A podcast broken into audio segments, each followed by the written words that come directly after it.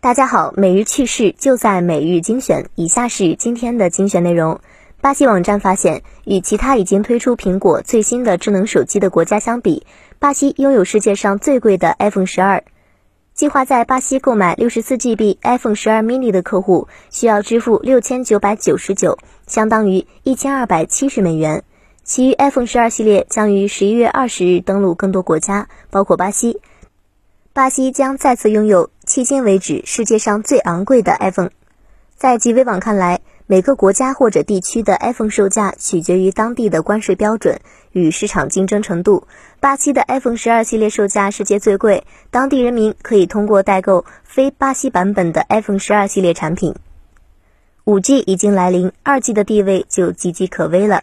十一月十二日，参与第十一届全球移动宽带论坛演讲环节的中国联通五 G 共建共享工作组组长苗守野表示，联通今年底已计划二百四十个本地网二 G 退网，最快明年底实现全面的二 G 退网。极微网认为，联通在推动二 G 全面退网的同时，也要积极把三 G、四 G、五 G 的信号覆盖完善起来，不然只会让更多的用户流失。当然，跟通信有关的新闻还有量子技术的商用。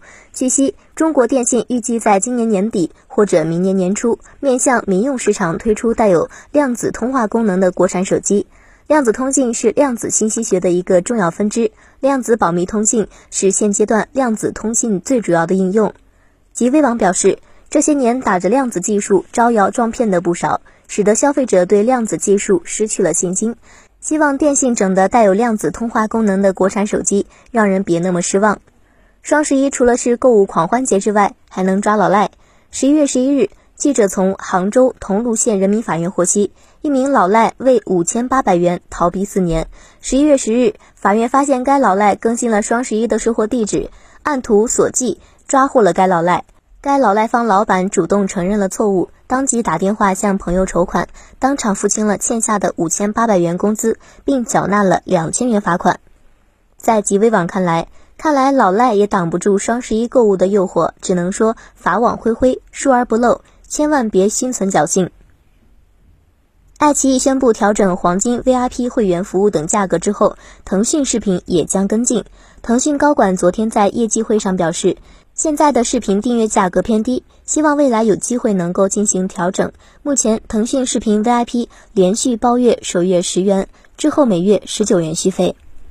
极微网认为，如果能把会员专属广告、内嵌广告以及超前点播都关了的话，视频网站会员涨价，想必很多人都会接受。